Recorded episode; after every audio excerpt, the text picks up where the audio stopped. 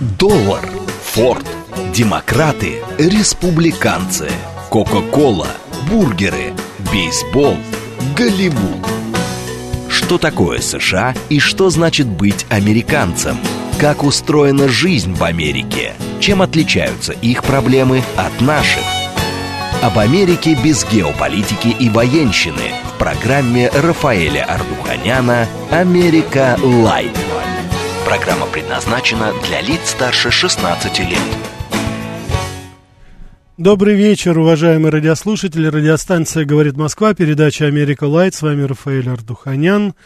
Сегодня мы с вами будем говорить, эм, в принципе, конечно, и об Америке в том числе, но немножко под другим ракурсом. Сложно очень сейчас говорить о каких-то позитивных вещах, когда мы видим, что происходит.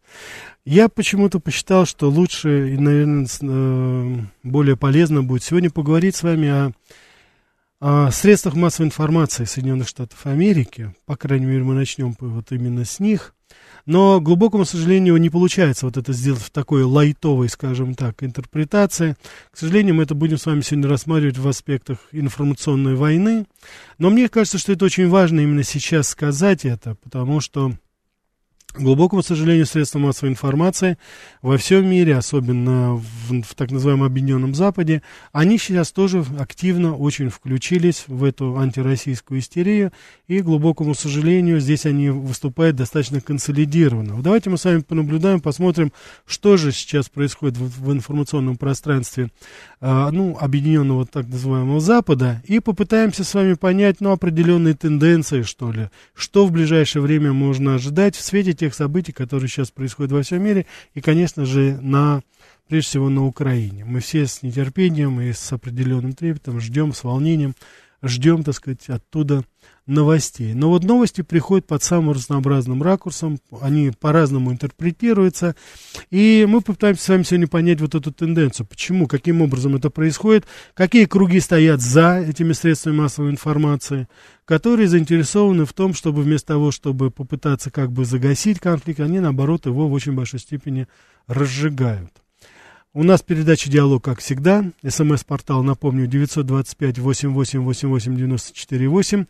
Телеграмм для сообщений «Говорит МСК Бот». Прямой эфир 495 73 73 94 8. Телеграм-канал «Радио говорит МСК». И YouTube-канал «Говорит Москва».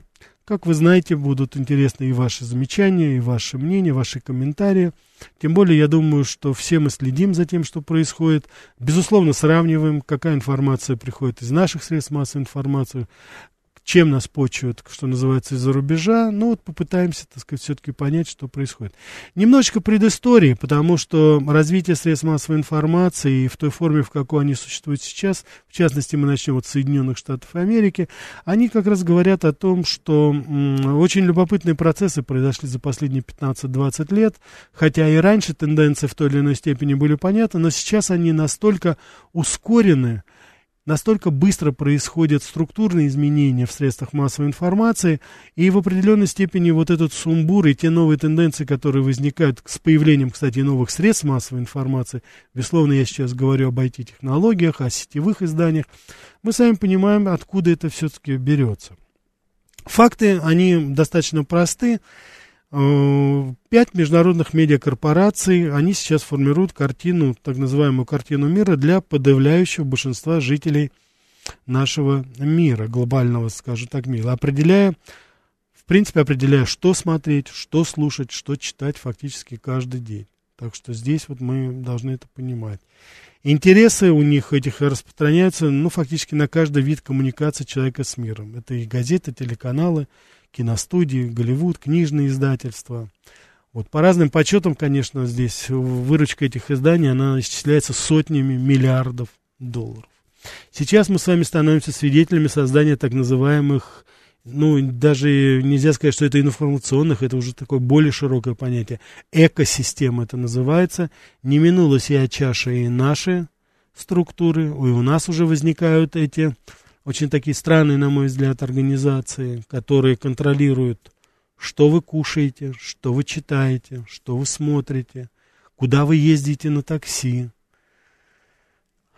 где вы живете, какая у вас зарплата, какие кредиты вы получаете. Кстати, кредиты вы получаете в том же самом банке, который, собственно говоря, и организовал эту экосистему, так называемую. Это распространяется достаточно быстро, распространяется по всему миру. Ну, я не буду сейчас останавливаться на ситуации у нас в России в данном случае, но тем не менее я бы хотел сказать то, что происходит сейчас. Вот, допустим, я вам назвал пять международных корпораций, давайте их назовем. Это Time Warner, News Corporation, Walt Disney Company, Viacom CBS Corporation и Comcast NBC Universal. Вот эти, как говорится, люди, они контролируют по разным подсчетам порядка 90% англоязычного, скажем так, рынка. А вы сами понимаете, что сейчас именно англосаксонская, скажем так, СМИ, они доминируют сейчас повсеместно, как и английский язык, поэтому подавляющее количество информации, оно сейчас именно ретранслируется, транслируется на английском языке. Поэтому, соответственно, вот именно эти тенденции, они сейчас и контролируются. Да. Кто стоит за этими корпорациями? Кто, собственно говоря, заказывает вот ту самую музыку? Я думаю, что вы прекрасно понимаете, что в очень большой степени и политическая составляющая, и финансовая, и деловая составляющая, они играют основную роль в контроле вот именно этих средств современных коммуникаций. Точно так же, как и мы должны сказать о новом факторе, я говорил о том, что вот 10-15 лет последние, это, безусловно, вот этот фактор социальных сетей, который играет, играет все большую и большую роль в том, что сейчас происходит в информационном пространстве во всем мире. Ну, казалось бы, тенденции, они назначены, потому что и в свое время, когда еще на заре, скажем так, печатных средств массовой информации – на заре радиожурналистики, на заре телевидения, тоже в какой-то степени за вот именно этими источниками, ресурсами стояли тоже определенные деловые структуры. Вот, очень быстро поняли, насколько эти на СМИ влияют на общественное мнение, как добиться определенных глобальных целей, политических или иногда деловых целей – используя средства массовой информации. Но, тем не менее, в наш, вот сейчас, 21 век, эта тенденция, она продвинулась достаточно далеко, и она уже входит в лично, в персонально, в жизнь каждого нашего человека. Почему? Ну, потому что появились э, персональные источники получения этой информации, знаменитые смартфоны, которые имеет, наверное, уже каждый человек на Земле. Согласитесь, что когда вы, я не знаю, есть ли такая практика, если вы узнаете, что у какого-то человека нет смартфона, или айфона, то вы удивляетесь. Да как же так? Да как же вы живете, да? Или, допустим, человек, который имеет просто мобильный телефон без выхода в интернет. Нам это все очень и очень странно. Но, тем не менее, именно как раз вот это вот достижение нашей цивилизации, оно в очень большой степени еще больше закрепостило и поставило под контроль не только выход информации, но и ее прием. Каждый из нас в той или иной форме получает эту информацию из своего источника, и мы, как правило, не задумываемся, а кто стоит за всем этим. Кто тот самый человек, который манипулирует и говорит нам, что делать, каким образом поступать, что покупать, куда ходить, ну и так далее, и так далее. Целый спектр влияния на нашу уже личную, персональную жизнь. Нам рекомендуют, что прочитать, нам рекомендуют, за кого проголосовать, нас призывают сделать что-то, нам призывают, так сказать, пойти куда-то. Я уже не говорю там о флешмобах, которых, да. Так что это огромный комплекс проблем, на которые, может быть, мы иногда не задумываемся, но тем не менее мы должны понимать, что за всем этим стоят совершенно определенные круги, совершенно определенные люди, определенные группы, которые, ну, фактически занимаются манипулированием общественного мнения. И мы с вами понимаем, что здесь, конечно же, мало что можно сделать и противостоять, потому что это все-таки кажется нам определенной степени знамение вот современного прогресса. Но тем не менее, давайте, я считаю, что очень важно все-таки знать и понимать, что же происходит, и тогда будет в очень большой степени нам понятно, каким же образом развиваются события, и, может быть, ну, в какой-то степени обезопасить себя. Потому что ни в коей мере я не хочу сказать, что получение информации это само по себе уже несет какую-то опасность. Э, ни в коем случае. Нет. Это, безусловно, есть очень большое количество очень удобных вещей, которые мы используем, о которых мы говорим. Конечно же, мы очень быстро узнаем о достаточно необходимых, может быть, вещах, вне всякого сомнения. Но мы должны всегда с вами помнить, вот с этой такой доступностью информации идут определенные негативные процессы, над которыми, может быть, пока особо не задумываемся, о которых мы, может быть, не, не, недопонимаем. Вот, сравнение вот с самым началом, допустим, круг компаний, заметных фигур, которые э, признаны и которые сейчас участвуют в той или иной степени, мы их можем назвать лидерами, скажем так, медиарынка, это они, в принципе, остаются неизменными, потому что, конечно же, за всем этим стоят финансовые олигархат, который в очень большой степени использует сейчас средства массовой информации для достижения, глубокому сожалению, своих политических целей. Если мы с вами посмотрим события, которые разворачивались и у нас в стране, и в Соединенных Штатах Америки, в частности, вот предвыборные кампании, которые были, мы с вами знаем эту целую эпопею с Дональдом Трампом, когда в той или иной форме средства массовой информации и те люди и круги, которые стояли за ними, они фактически навязывали а, нам так называемую повестку. За кого голосовать, каким образом делать. И по мнению очень многих специалистов, выигрыш, допустим, Трампа в 2016 году – это было заслуга именно вот этих сетевых, так сказать, организаций, интернет, вот этих новых средств массовой информации, которые сознательно или несознательно привели человека, который, ну, мало кто тогда думал, что Трамп вообще может выиграть. Тем не менее, они привели его.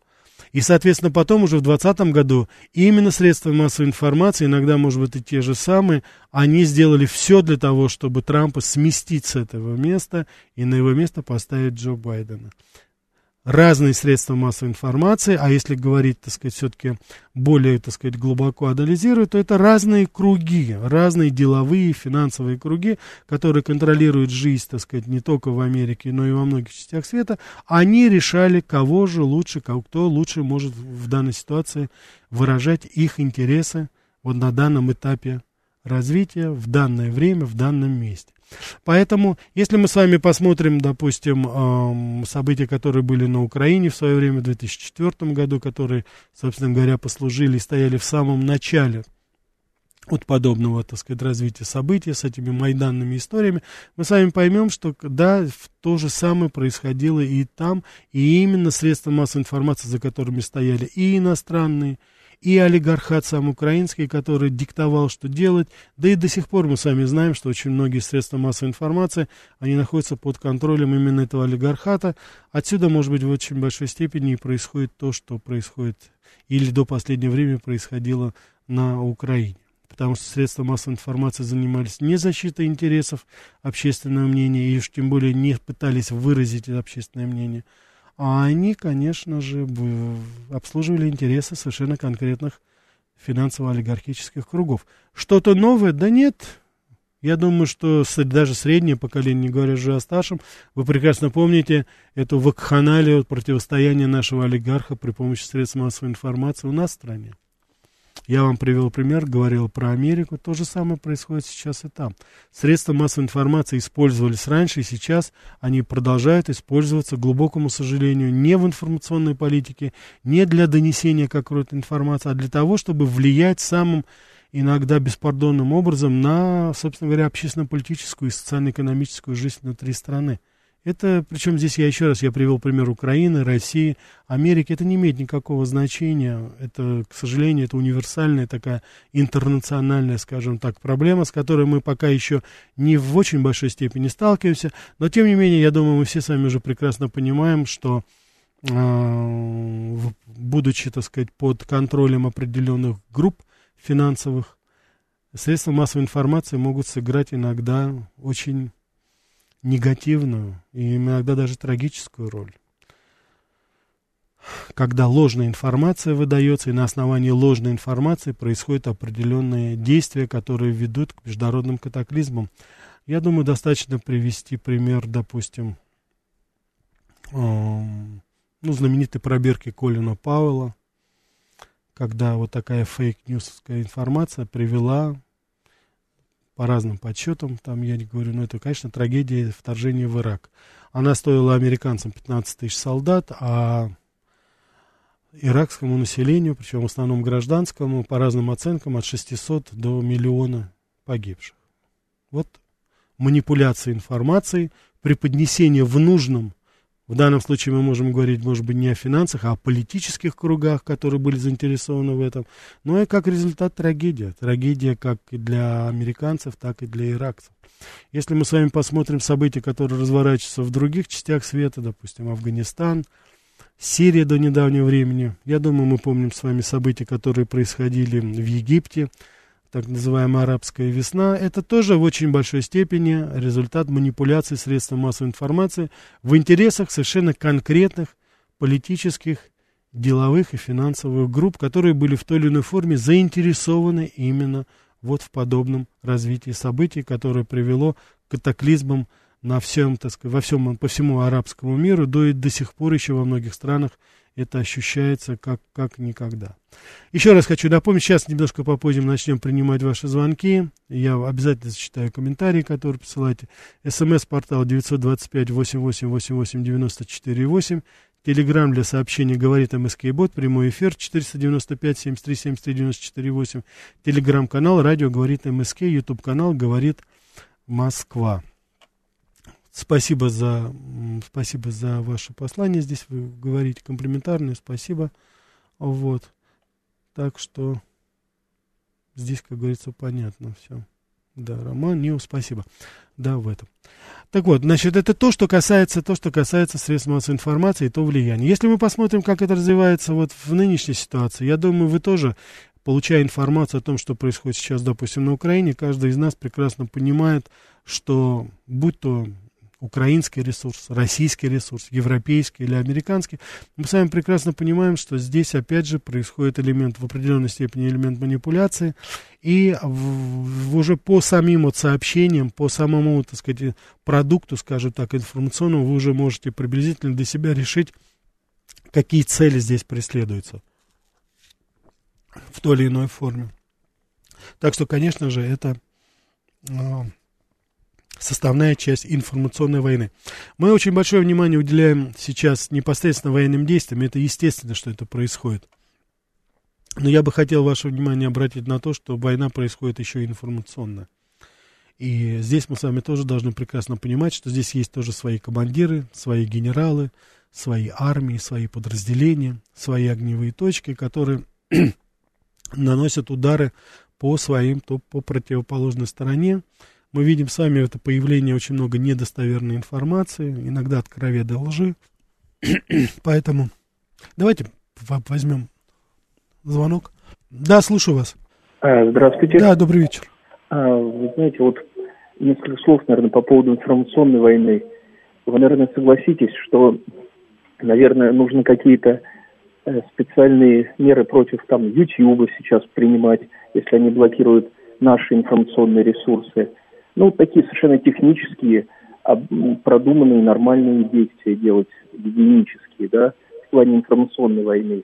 Ну, я взял на скидку вот YouTube, например. Да, да, да. Который... Ну, вот такой вот как бы практическая, да, вещь.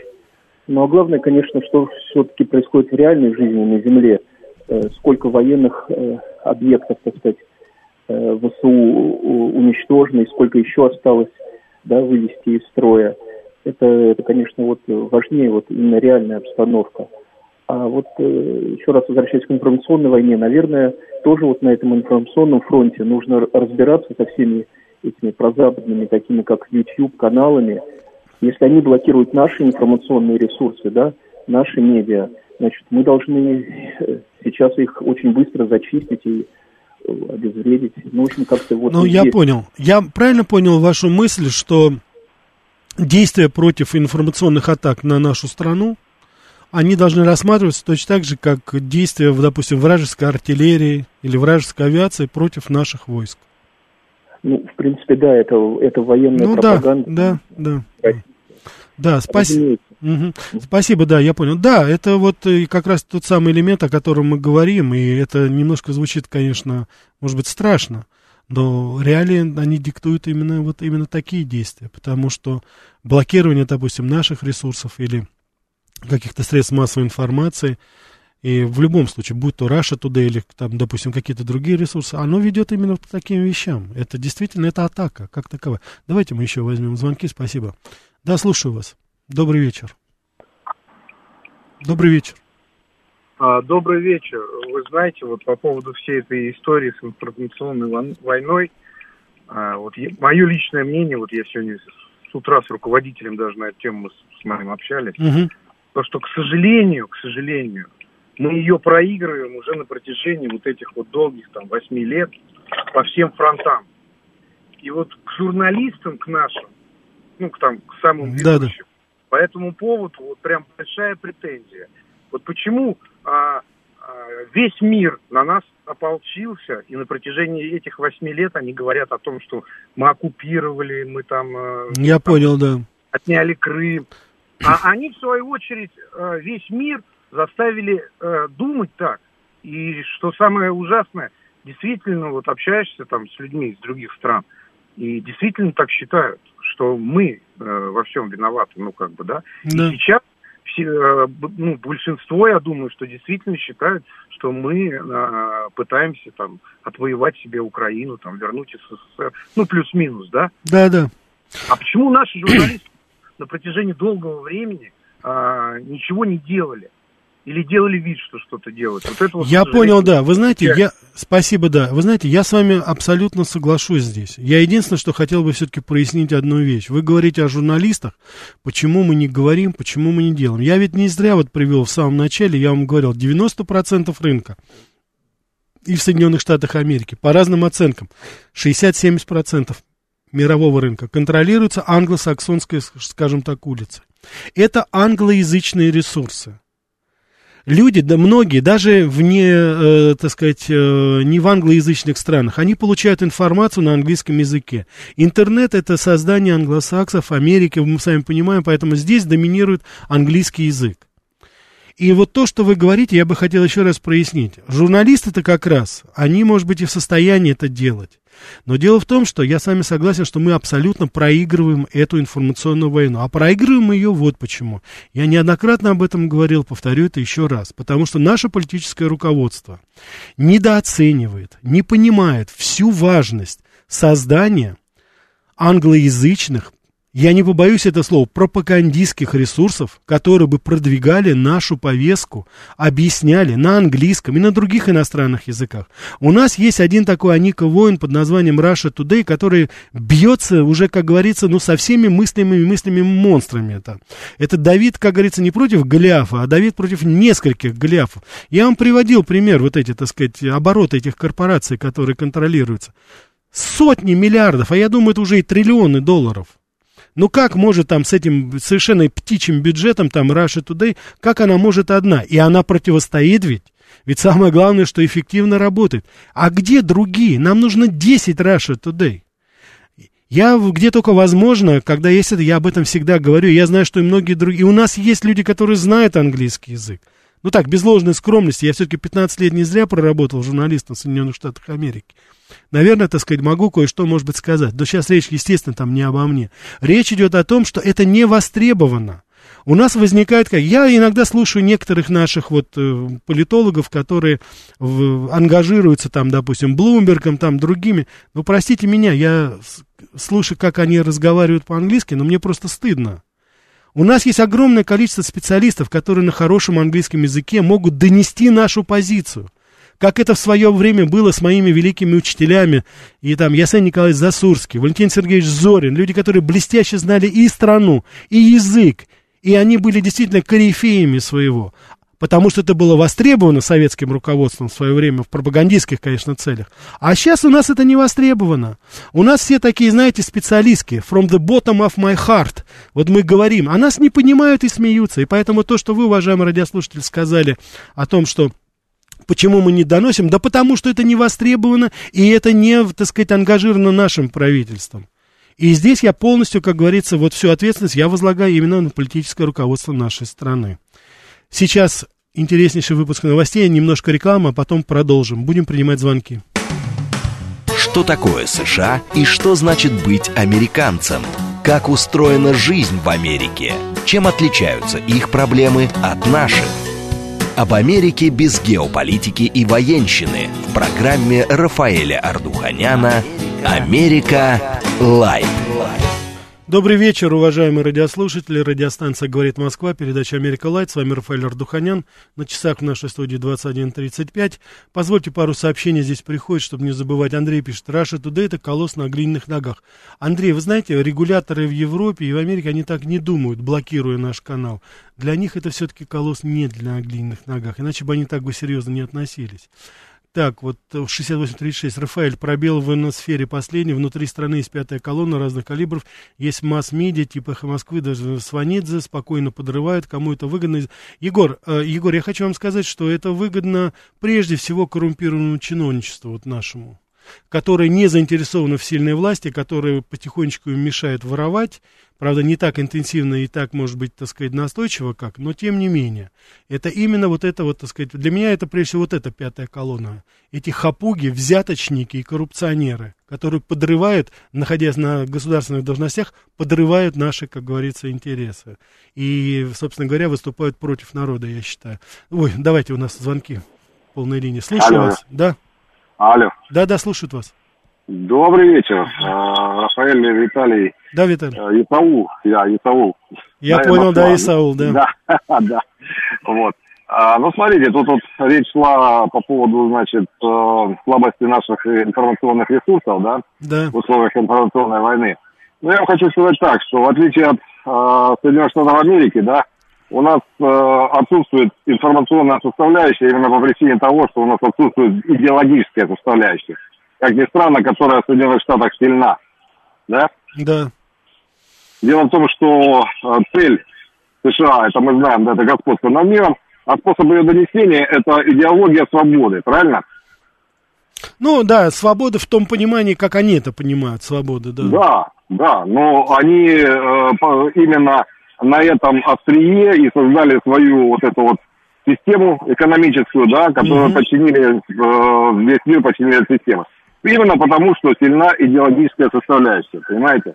У нас, Я такой, понял. у нас идеология закончилась, и на, на смену этой идеологии не пришло ничего. А информационная составляющая, она нужна для того, чтобы доносить идеологию, понимаете? Я понял, да, совершенно. Спасибо вам большое, Исаул. Вы правильно, я с вами абсолютно согласен, тем более у нас же она даже запрещена вроде бы, да, даже по Конституции, что у нас никакой идеологии нет. Вот мы сейчас и пожинаем плоды этих писак 90-х годов, которые нам это все подсунули, да еще умудрились... Давайте мы еще будем брать, да, максимально. Слушаю вас. Добрый вечер. А, добрый вечер.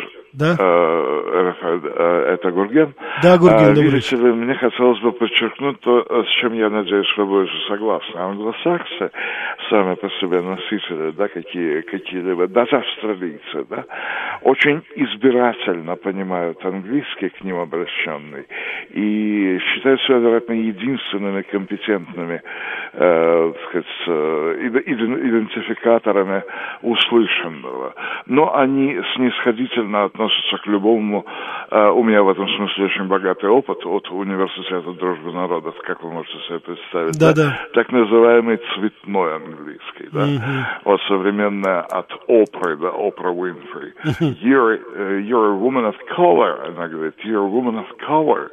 Вы э, женщина цветная. Это, кстати, одна из политкорректных возможностей сказать э, человеку, подчеркнуть то, что он не относится там, к белой расе, грубо говоря. Да? И поэтому, естественно, э, на все остальные варианты английского, даже при том, что они признают, что accents vary, да, сказать, акценты разнообразятся, э, они относятся, например, к вот песенка Beatles, это шутка на эту тему, это Norwegian Wood, которую вы хорошо знаете, э, с великолепными э, индийскими какуминальными звуками, это звучит приблизительно так. Гортанными, да. I Герген, да, спасибо вам большое, Гурген, извините, я не хочу сейчас слишком в лингвистику, понятно ваш... Безусловно, э, безусловно. Э, Я хотел сказать э, лишь о том, что идеологическая составляющая, я совершенно согласен, но вы знаете, даже не идеологическая, а, видимо, мотивационная, я бы назвал это. Я понял, Гурген, спасибо большое, да. Я с вами согласен, Гурген, вы очень вот в начале вы очень тонко подметили, потому что, да, действительно, когда, почему вот я говорил о наших некоторых горе-политологах, которые на таком, знаете, кондовом русско-английском языке, там, вот do you want, пытаются объяснить тонкости э, и исторические аспекты России, допустим, из отношений Украины и России, почему я говорю? Конечно, это вызывает улыбку уже по форме. А англичане и американцы, они даже уже и не слушают дальше. Они понимают, что перед ними сидит человек, который, так сказать, явно уже, если он не выучил хорошо английский язык, то это уже человек не заслуживает внимания. Но я, по, простите, как говорится, уж так вот буду это, по собственному опыту знаю, когда вы им на хорошем английском языке, или, скажем так, англоамериканском языке, когда вы начинаете говорить достаточно интересные вещи, и они еще смотрят на тебя и не до конца понимают, ты вообще американец или ты не американец, потому что им очень сложно даже акцент уловить, если вы говорите, то а для них это является достаточно, знаете, аргументом, это аргументировано. Вот я почему приводил примеры своих великих педагогов, и Есен Николаевича Засурского, скончавшегося недавно декана факультета журналистики, человек, который блестяще знал несколько иностранных языков. Валентина Сергеевича Зорина, нашего ведущего американиста, имею честь называть его своим ментором, своим учеником, э, своим учителем, конечно. Вот. Это люди, помимо всего прочего, помимо колоссальных знаний, они были прекрасно владели вот этим инструментом языка. Когда они выезжали, когда они принимали участие в различных встречах, люди их слушали, потому что перед ними сидел суперинтеллигентный, суперинтеллектуал. И они даже подумать не могли, что это коммунист, что это представитель Советского Союза. Даже внешний вид их сам по себе, он был настолько импозантен, настолько был притягателен, что было. Ну вот в эти времена я говорю вот именно об этом. Вот это нужно, так сказать, категорию специалистов выращивать, поощрять, культивировать. И поверьте мне, голос этих людей будет услышан, вне всякого сомнения. Давайте мы еще возьмем. Слушаю вас, добрый вечер, будем максимально брать звонки. Добрый вечер, Рафаэль Сергей Алексеевич. Да, Сергей Алексеевич, добрый вечер. Вот чтобы понять, как работают СМИ Америки, вот вы скажите, как американские средства массовой информации обеспечивают американские военные операции, вот их особую значимость, как они освещают военные конфликты, где участвует Америка. Я понял, да. Ведь с одной стороны есть э, слабость, там, скажем, наших информационных ресурсов, а есть и вред от собственных СМИ.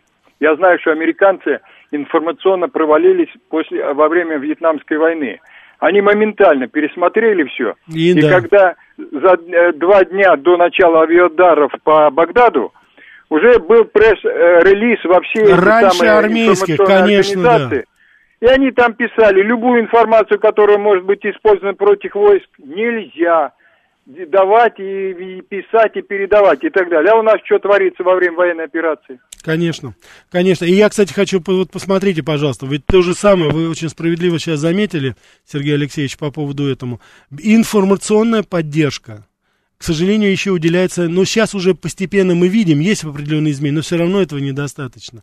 Информационное пространство должно полностью контролироваться нашими СМИ. И для этого э, э, и те действия, которые сейчас предпринимаются, они должны быть открыты для наших средств массовой информации, чтобы мы были основными источниками вот именно получения этой информации. Сейчас, если мы с вами посмотрим, что происходит, информационные потоки, которые сейчас вот вокруг событий на Украине, мы сами видим, что, к глубокому сожалению, а, мы опять здесь проигрываем мы опять не успеваем, мы не, не успеваем донести вовремя, проходит дезинформация, она, так сказать, это, это касается, опять же, прежде всего, может быть, в России это еще не так видно, но когда вы посмотрите на международное, скажем так, положение здесь, то здесь полностью доминирует а, даже не антироссийская, а русофобская концепция. Но до чего договорились? Я уже читаю в источниках по поводу нашей операции, вот спасения беженцев с Донбасса, дети, женщины, старики, приезжают, которых мы здесь принимаем, это называется сейчас, вот, так сказать, я ссылаюсь на и CNN, и на э, CNBC, которые говорят, это депортация, они называют это депортацией населения Донбасса, естественно, властями Российской Федерации, чуть ли не в Сибирь мы депортируем людей с Донбасса. Понимаете, такие вещи нельзя допускать. И ахать, охать, вот они такие плохие. Нельзя это делать, понимаете? Мы должны здесь доминировать. Это наша территория, наши люди. Почему информация поступает вот таким образом? Мы должны, значит, впереди, что называется, планеты все здесь бежать и объяснять, показывать, распространять на английском языке прежде всего. До каждой страны доводить вот эту позицию. Только так мы создадим, ну, тот самый имидж страны, о котором мы, к которому мы стремимся всегда. Только так. Давайте мы еще возьмем звонки. Да, слушаю вас. Добрый вечер. Добрый вечер, Рафаэль Вайс. Ну, вы знаете, Давай, вы подняли очень такую тему старую. Все новое, как говорится, забытое старое. Я хочу напомнить просто сухой статистики чуть-чуть. Пожалуйста. На 2014 год по институт Джонса Хопкинс, который, который сейчас винит по всем темам как аналитический ресурс. Мгм. Так вот, вы безусловно правы, что англосаксы тратят в мире в год на информационные свои ресурсы, на, на, по тем- по- на, на на середину прошлого десятилетия, на 300 с лишним тысяч НКО по всему миру и более 60 тысяч неправительственных объединений, это только на минимум. Да. И в том числе так называемые, на, на так называемые акустические детонаторы мягкой силы в виде радиостанций по всему миру, А, учитывая, что и, э, английский язык распространен в той же Индии и по, всех, по всем странам, ну, мягко говоря, больше, чем русский, Мгм. более триллиона долларов. Не считая внебюджетных вливаний, которые могут достигать до полутора триллионов долларов в том числе. Но одно агентство международного развития, которое на, в бюджете, за, зафрактовано в бюджете Соединенных Штатов Америки в виде одного процента, сопоставимо с бюджетом Министерства обороны Российской Федерации. А по, поводу, а по поводу еще хочу сказать, почему э, западный народ такой. Вот я каждый вечер общаюсь с одной канадской семьей, которые уже стали гражданами Канады много лет назад. Мгм. Они просто, у них нет вообще информационных источников, они политикой не интересуются. И даже через компьютер, когда многие э, э, э, берут это как за альтернативу телевизора. Но когда на прошлой неделе я им сказал, что Джа- Джастин Трудо, несмотря на разбалансировку местного рынка труда, Вайс, ну, вы извини- знаете, извините, там- пожалуйста, да, да, Трюдо это премьер-министр Канады, да, да. да, да, да, конечно, все знают, наверное. Ну, я надеюсь. учитывая водителей, все, что там сейчас происходит с пандемийным кризисом, так называемым. Да. Несмотря на разбалансировку труда, в, в Украину запустил на вооружение 406 миллионов долларов, они сегодня пошли смотреть выступление Путина и все, что творится на Донбассе. Мгм. И, ну, и несмотря на то, что явля- являются и по сей день российскими гражданами. Просто я хочу сказать, что западный мир, он мир потребления, в том числе и информационного фастфуда. Поэтому здесь мы уже, как бы говорит, говорится, не то, что горохом об стену, но в любом случае может быть время упущено, но тем не менее, извините, еще упомянуть Бжезинского, который, как справедливо Сергей Алексеевич заметил, но во время афганской войны Бжезинский сказал, что на каждый затраченный доллар на вооружение мы получили гораздо меньше выгоды, чем на каждый затраченный доллар на борьбу с Вайс, да, Союзом спасибо в- в большое. информационном поле. Спасибо, Вайс, спасибо. Как всегда, блестящий анализ. Спасибо вам за это. Давайте мы возьмем еще звонок. Слушаю вас. Добрый вечер. Добрый вечер. Да. Вы знаете, Рафаэль, вот я что замечаю давным-давно уже. Наши средства информации очень боятся сказать лишнего. То есть э, слишком много информации дать, которую они, скажем так, э, ну, которую кто-то может истолковать против них потом. Вот смотрите, э, наши войска взяли под контроль э, Чернобыльскую АЭС совместно с украинскими войсками, а- охранным батальоном. Но об этом первыми сообщили почему-то Евроньюз. А почему не наши сообщили? Это Совершенно очень верно. хорошая, выгодная Совершенно для нас верно. информация. Тем более Чернобыль весь мир знает. Да, Да? Совершенно верно, Борис Спасибо вам большое, что вы привели этот пример. Спасибо. Это как раз вот и показатель того, что в приоритеты, это очень важно сейчас. Это очень важно, чтобы на это вещи обращать внимание.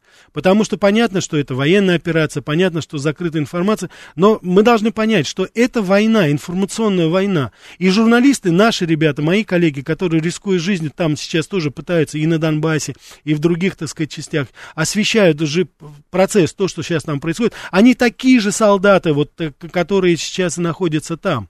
Это одно, одно войско, это заединщики, это люди, которые э, выполняют свою функцию в данной ситуации, вот в этом в конфликте, в, да, вот в, эти, в, это, в этих военных, так сказать, событиях. И принижать достаточно. И то, что у него нет в руках автомата, это вовсе не значит, что он меньше вносит. И ваши вот слова по поводу Бжезинского, о том, что слова, где средства, которые вложены именно в пропаганду, именно в информацию, они гораздо более весомее, чем средства, которые вложены в непосредственное вооружение, они, по-моему, лишний раз это и подтверждают. Плюс ко всему прочему, это, как говорится, одна часть. Это еще все-таки донесение правды, вот то, о чем Вайс говорил, это на, как говорится, на иностранную аудиторию, влияние на общественное мнение в этих же самих странах. Ну, посмотрите, вот примеры приводят. Сотни тысяч этих НКО и самых разнообразных организаций, которые до недавнего времени и до сих пор еще действуют на территории и постсоветского пространства, и на территории России. Ну, как вы думаете, неужели они действуют в интересах России? Они выполняют тоже такую же функцию, только в интересах своего правительства. Давайте у нас звонки, звонки, звонки. Будем брать. Слушаю вас. Добрый вечер. Ой, здравствуйте, Рафаэль. Да, здравствуйте. Вот, э, я по поводу этой информационной войны тоже хочу вам вопросик вот задать, может вы прокомментируете. Вот мне две недели назад там передавали, что всякие там Блумберги и прочие западные СМИ говорили о том, что будет сразу после Олимпиады вторжение с трех сторон. Угу. Вот наша МИД над этим хохотала Захарова, э, патриоты возмущались. А вот ты смотришь на то, как проводится операция, ведь ну, один в один с тем, что рассказывали. Как, вы, как это вы объясните? Может быть, они действительно, как Евроньюз, очень хорошо осведомлены просто. Ну, в данном случае мы с вами прекрасно понимаем, здесь, здесь проблем, вопрос не в том, что, допустим, там вошли, вторглись там или еще что-то. Здесь вопрос стоит только в том, что каким образом мы это все интерпретируем и какие цели бы здесь ставили. Потому что в данной ситуации, конечно же, то, что были какие-то утечки, была какая-то информация у западных правительств, там это понятно, это очевидно. Потому что наш мир достаточно открыт, и, конечно же, здесь, э, э, так сказать, информацию, так сказать, сложно в той или иной форме скрывать. Вот, поэтому то, что это происходит сейчас, это да, но это мотивировка, понимаете? Здесь, как говорится, не нужно обсуждать там или осуждать там, что что-то мы не сказали, или наоборот, мы, допустим, что-то говорили.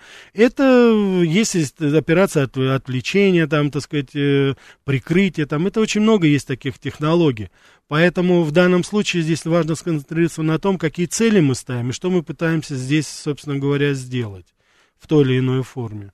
А то, что мы сейчас с вами видим, да, я с вами согласен. Конечно же, в очень большой степени это противоречит тому, что говорили в свое время руководители нашей страны. Но я еще раз хочу повторить, достаточно сложный процесс, и я думаю, что специалисты прекрасно понимают, что с какой целью и каким образом были официальные заявления по тем или иным вопросам. Я надеюсь, вы уже понимаете, что и в свое время самые разнообразные действия, обычно страны и руководство стран на них не комментируют. Они не говорят там, каким образом это произошло там или еще что-то. Есть свои определенные, так сказать, правила вот этой политической игры. Так что, да, давайте возьмем еще. Слушаю вас. А, добрый вечер. Добрый вечер. Вы знаете, да, полностью согласен, что нам нужно более эффективно, э, несмотря на то, что они вот такие санкции против арти вводят на Западе, угу. в англоязычную, западную, да, общественность, э, вот э, нашу информационную точку зрения, да, транслировать. Угу. Это однозначно. Но вот еще важнее, да, для граждан нашей страны, да, для внутренней аудитории, чтобы мы вот эту информационную войну э, не проигрывали среди граждан России. И убедительно, э, да, тоже, так сказать, широко, разносторонне, убедительно э, доказывали, так сказать, вот э, правоту своей, так сказать, и политики, и каких-то военно-технических решений вот сейчас по Украине. Согласен, да, да. Я хочу сказать, что спасибо вам, да. Я хочу сказать, что вот сейчас мы знаем, да, вот это, может быть, в какой-то степени, следуя вот вопрос, который был до этого, у нас сейчас вот вышли люди на улицы, да, допустим, и они, э, так сказать, им, им не нравится то, что делается, они протестуют в этом, да, и, конечно же, э, сейчас вот многие средства массовой информации оценивают допустим, э, действия людей, которые на Пушкинской площади, на Тверскую вышли, да. Мы должны с вами понять одну простую вещь. Лю наши люди, они могут не соглашаться с тем, что мы делаем. Это тоже есть составная часть политического процесса. Здесь проблема не в том, что люди не согласны с тем, что мы там, допустим, делаем на Украине или еще. Я, кстати, думаю, в очень большой степени это тоже отсутствие определенной информации. И среди, как говорится, вот и нашего, то, что, о чем вы говорили только что, о том, что и среди наших людей тоже нужно, так сказать, очень активно в информационном поле работать. Проблема не в том, что люди выходят, проблема не в том, что люди протестуют, допустим, наших действий, допустим, на Украине. Свободная страна, вы можете выражать это. Вопрос стоит в другом, это надо делать легально и законно. Проблема только в этом должна быть. А вот теперь, уважаемые радиослушатели, скажите, было ли это вот в таком ракурсе, допустим, подано? Нет, все говорят и возмущаются, почему это вот молодые люди выходят, почему они протестуют. Имеют право. Это наши, у нас другой молодежи, у нас других, допустим, людей нет. Это граждане России, они имеют право. Но вопрос в том, что нужно, они, они должны это делать на законных основаниях. Есть определенная процедура, есть определенная политическая культура, которой надо учить людей, объяснять им, если вы хотите протестовать, вы хотите высказать свое несогласие с действиями власти, значит, вы должны соответственным образом вести себя, соответственно, так сказать, есть определенная процедура. И вопрос только в этом. Это опять же здесь, понимаете, вот коммуникационный процесс прерывается между властью и гражданами. Даже если они не согласны с этим. А я не согласен с их мнением. У меня есть возможность это высказать. Я об этом говорю. Не у всех людей есть возможность высказать это, допустим, публично. Значит, люди должны просто следовать букве закона. Это очень просто. Надо воспитывать политическую культуру в этом плане. Давайте мы еще возьмем. Слушаю вас. Здравствуйте, Евгений Москва. Да, Евгений. Скажите, пожалуйста, а вот вам не кажется неправильным вот такая, такое поведение, что если человек с чем-то не согласен, он должен выходить на улицу почему-то и протестовать? Хотя э, при демократии, э, если человек с чем-то не согласен, то он должен голосовать за ту партию, э, которая вот его точка зрения. Угу. Э, ну, э, ну, который согласуется с его точкой зрения. И э, ну, уже партия, там, э, когда она пройдет э, там, в органы власти, в Госдуме, она mm. принимает соответствующие законы. Я а с вами... вот такое поведение, mm-hmm. что если что-то не нравится, надо обязательно на улицу зачем-то выходить.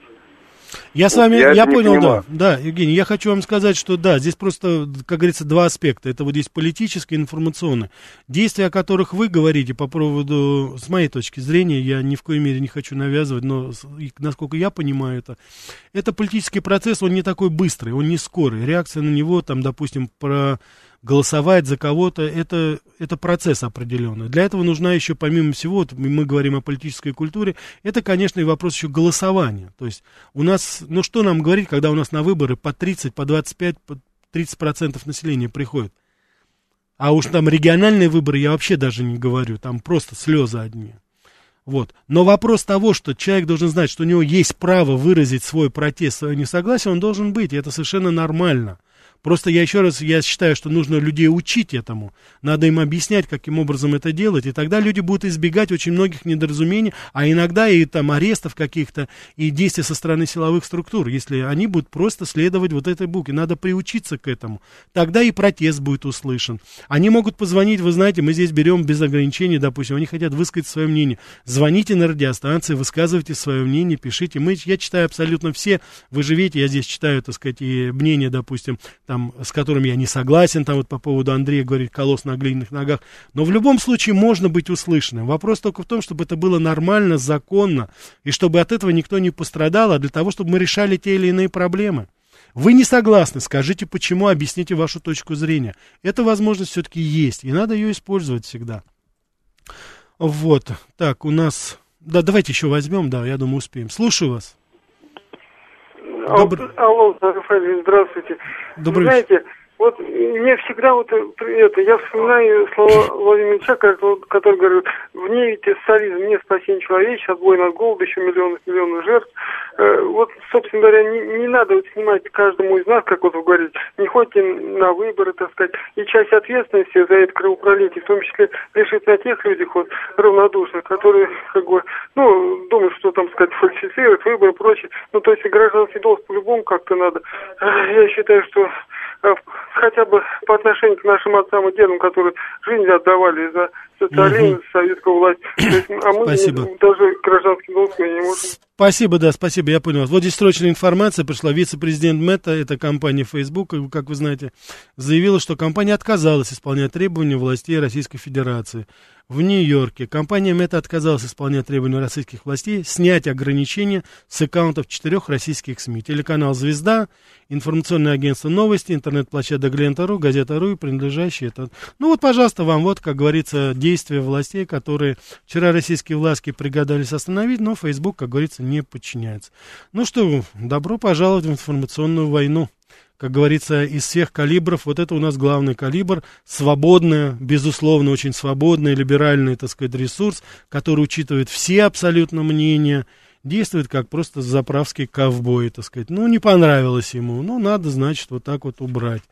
Так что давайте мы сами, так сказать, будем очень спокойно, с одной стороны, к этому относиться, а с другой стороны, прекрасно понимать. К глубокому сожалению, мы на войне к сожалению. Всего вам самого доброго, уважаемые радиослушатели. Встретимся через неделю.